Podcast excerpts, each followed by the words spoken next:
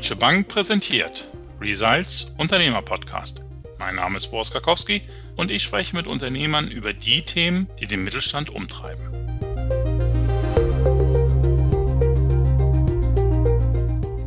Friseursalons gibt's wie Sand am Meer. Und doch, zumindest wenn ich mit meinen Bekannten aus dem Frankfurter Raum spreche, kennt jede das Haarwerk. Hatice Nisam und ihre Zwillingsschwester Aisha Out haben es nämlich geschafft, ihr Haarwerk stadtbekannt zu machen und sogar noch darüber hinaus. Vier Salons, darunter in Berlin und München, gibt es nun inzwischen. Und mit Hatice Nisam will ich darum heute darüber sprechen, wie schafft man es, ein kleines Filialnetz aufzubauen? Wann ist die Zeit reif für einen zweiten, einen dritten, vielleicht sogar einen vierten Salon? Und wie stellt man auch sicher, dass man sich dabei nicht übernimmt, das Kerngeschäft vernachlässigt, die Qualität verwässert? Herzlich willkommen, Hatice. Schön, dass du dabei bist heute. Ja, vielen Dank. Ich freue mich auch dabei zu sein. Hatice, ich hatte es gerade schon gesagt, Friseursalons gibt es wie Sand am Meer. Wie habt ihr es geschafft, ein eigenes Profil aufzubauen, das ihr herausstecht aus dem Meer der Konkurrenten?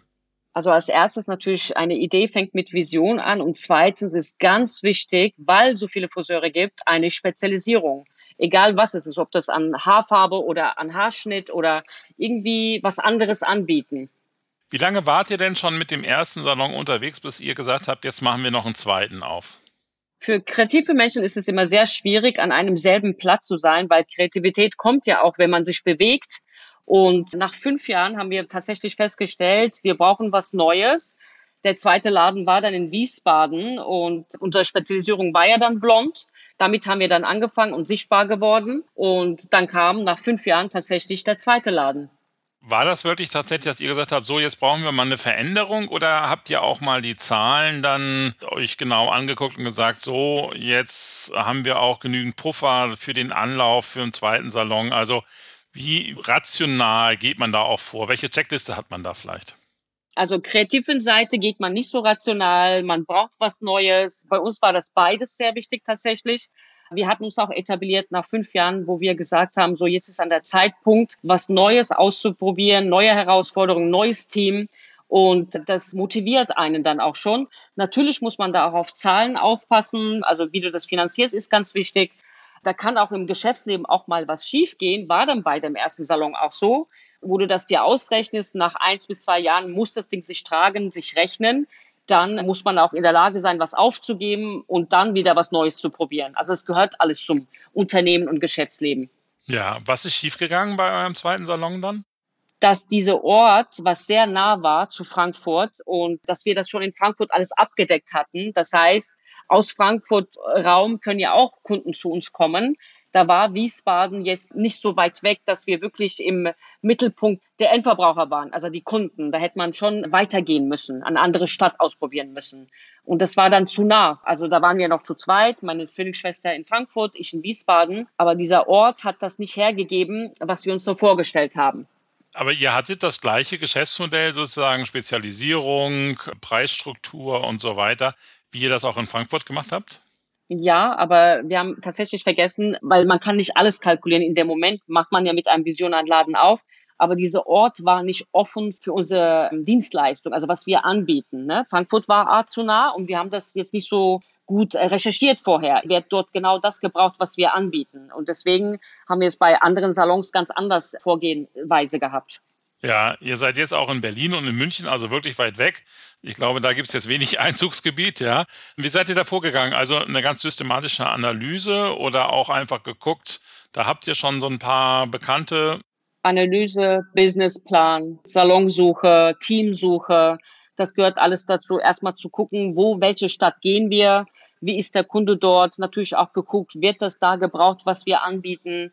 Und natürlich auch hast du erstmal nach deiner Finanzierung geguckt. Wir haben das immer so gemacht, bei dem ersten, also Münchner Salon, tatsächlich Kredit aufgenommen und dann Team Salon aufgesucht, Businessplan gemacht, äh, wo wir unsere kosmetische Produkte kaufen, mit denen gesprochen, weil die sind ja auch mit dabei immer am Boot. Und danach haben wir erst gespartet und München war wirklich ganz wichtig, weil das ist eine Metropole auch und Großstadt und da passiert auch viel mit der Presse und da sitzt auch die ähm, ganzen Prominenten. So mussten wir uns bewegen. Wie lange habt ihr euch vorbereitet, bevor ihr dann wirklich in München eröffnet habt? Also nach Wiesbaden zwei Jahre hat es gedauert, wo wir gesagt haben, okay, wir probieren das jetzt in München wirklich ganz groß, weil was ganz Kleines kannst du in diesen Städten nicht öffnen. Es gibt ganz viele, dann dauert das viel zu lange, bis du sichtbar wirst, bis du einen Namen machst. Und ich glaube sehr viel an Werbung und Marketing, aber für mich gilt immer die Devise Mundpropaganda. Das hat nie aufgehört. Also um aufzufallen, war wichtig, wo du deinen Laden aufmachst. Ich sage immer die Lage, Lage, Lage. Und natürlich musste ich auch sowas rechnen musst du dir einen Businessplan machen, in was für einen Zeitraum hast du Break-Even, also lohnt sich das, rentiert sich das, das muss man alles vorher gut überlegen und ausrechnen. Hatice, du hast das Stichwort eben schon selbst gegeben, Finanzierung einer neuen Filiale.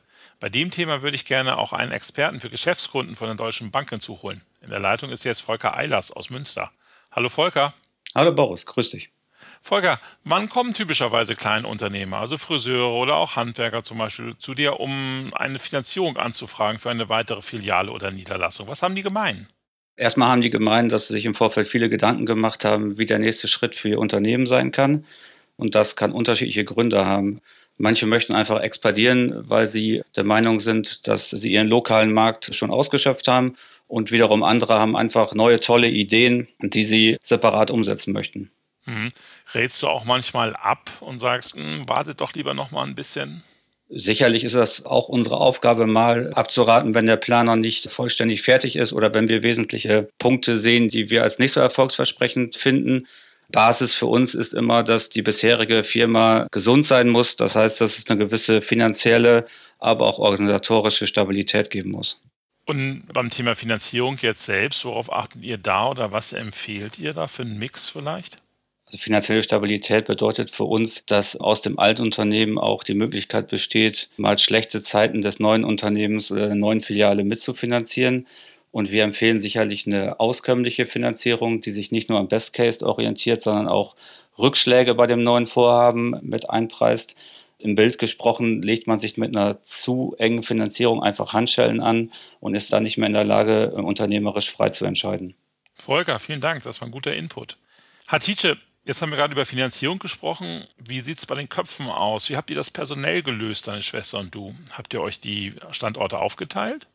Meine Zwillingsschwester ist nach München gegangen. Also in dem Zeitraum, wo wir das eröffnet haben, wurde ich Mama.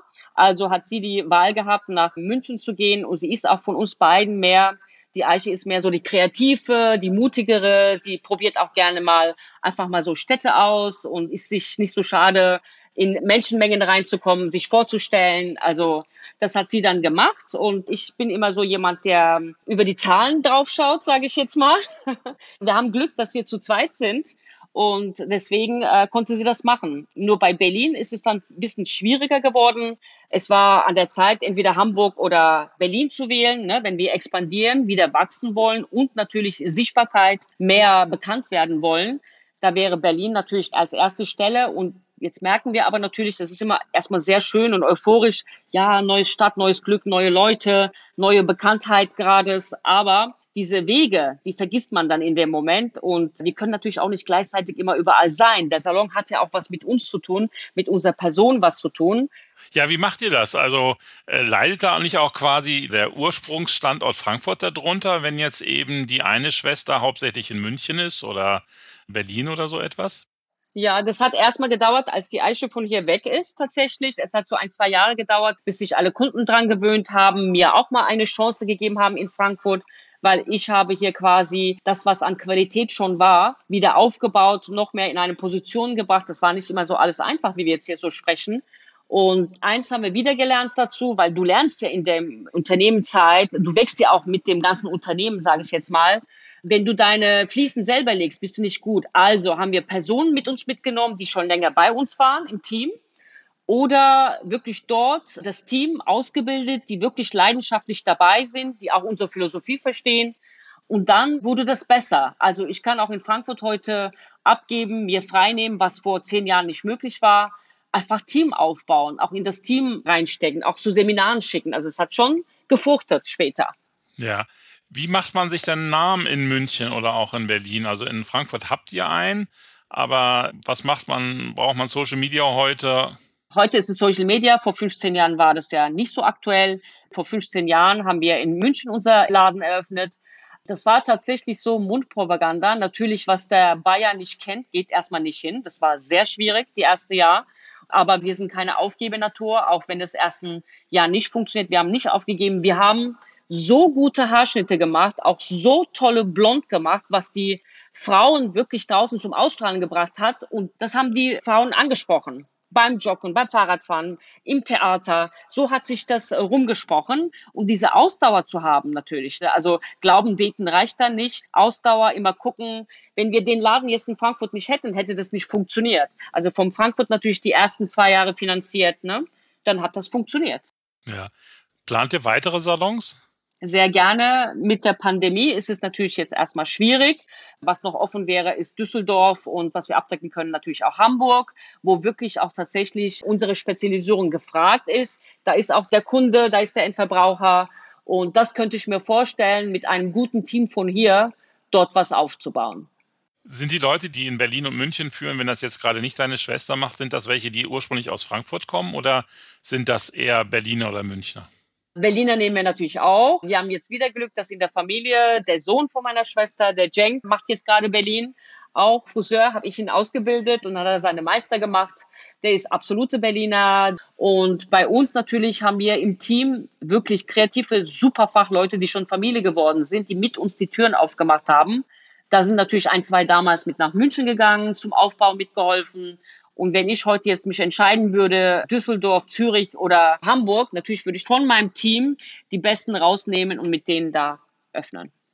Ist euer Ziel am Ende mal so ein richtig großes Filialnetz oder wollt ihr dann doch lieber nur, also nur in Anführungszeichen sechs, sieben, also dass ihr ganz bewusst sagt, ja, die ganz großen Metropolen, aber das war es dann auch für unser Konzept? Also für unser Konzept ist natürlich ganz wichtig die Person. Wir zwei, uns gibt's ja nicht viermal, fünfmal. Wir müssen in dem Salon uns zeigen, wir müssen da sein. Unsere Präsenz ist sehr wichtig. Aber natürlich auch ein Team aufzubauen, wirklich die leidenschaftlich sehr gerne dabei sind, die auch sehr gut verdienen, die gut ausgebildet sind von uns, die uns dann auch vertreten können. Meine Vorstellung wäre, wo ich ja nach den Zahlen schaue, sechs Salons würden reichen, also vielleicht noch ein, zwei Städte, wirklich Metropole. Ich möchte jetzt nicht irgendwie Ketten oder unser Namen weitergeben, weil wir haben diese tatsächliche Spezialisierung auf Blond. Das muss man anlernen. Das dauert gegebenenfalls drei, vier bis fünf Jahre, bis man diese Philosophie versteht. Und kann ich mir nur gut vorstellen, mit meinem Team zusammenzugehen, die auch schon länger bei uns sind. Aber nicht jetzt 20 Läden. Das muss man nicht. Ich bin lieber für individuell da wo wir uns auch äh, bewegen können, zeigen können, weil die Kunden suchen uns ja dann auch, ja. Das Gesicht zum Haarwerk fehlt ja, sonst kann es ja irgendwelche Ketten sein. Hatice, vielen Dank. Letzte Frage. Jetzt fällt auch mal ein bisschen nicht nur aufs Friseurgeschäft bezogen, sondern ganz grundsätzlich, weil ja auch Handwerker und viele Kleinunternehmer eben auch vor der Aufgabe stehen, sich zu überlegen, vielleicht mache ich noch eine weitere Niederlassung, eine weitere Filiale auf. Hast du Tipps so ganz grundsätzlich aus deinen Erfahrungen, worauf man achten sollte, damit das klappt? Auf jeden Fall Marktrecherche vorher, Marktforschung, wo ihr hingehen wollt, was ihr machen wollt für Expansion, wird das dort gebraucht. Ganz wichtig ist natürlich auch die Finanzierung, dass ihr auch ein bisschen Luft habt, Background habt, dass ihr euch in Ruhe aufbauen könnt. Starkes Disziplin, also Selbstdisziplin und wirklich dranbleiben. Ja, das würde ich gerne mitgeben. Sehr schön. Hatice, vielen, vielen Dank. Weiterhin viel Erfolg. Sehr gerne. Danke, dass ich dabei sein durfte. Hat Spaß gemacht. Und dass auch wieder einfache Zeiten kommen? Ja, die werden kommen. Ich glaube an einfache Seiten. Es wird wieder alles gut. Ich glaube ganz fest dran. Sehr gut, sehr gut. In diesem Sinne, also vielen Dank. Tschüss, Hatice. Ja, liebe Zuhörerinnen und Zuhörer, ich hoffe, Sie sind genauso optimistisch und blicken in die Zukunft. Und wie jedes Mal gilt auch diesmal, wenn Sie ein spannendes Thema haben, berichten Sie uns davon. Vielleicht sprechen wir ja demnächst mit Ihnen darüber. Also vielen Dank fürs Zuhören und bis zum nächsten Mal. Tschüss.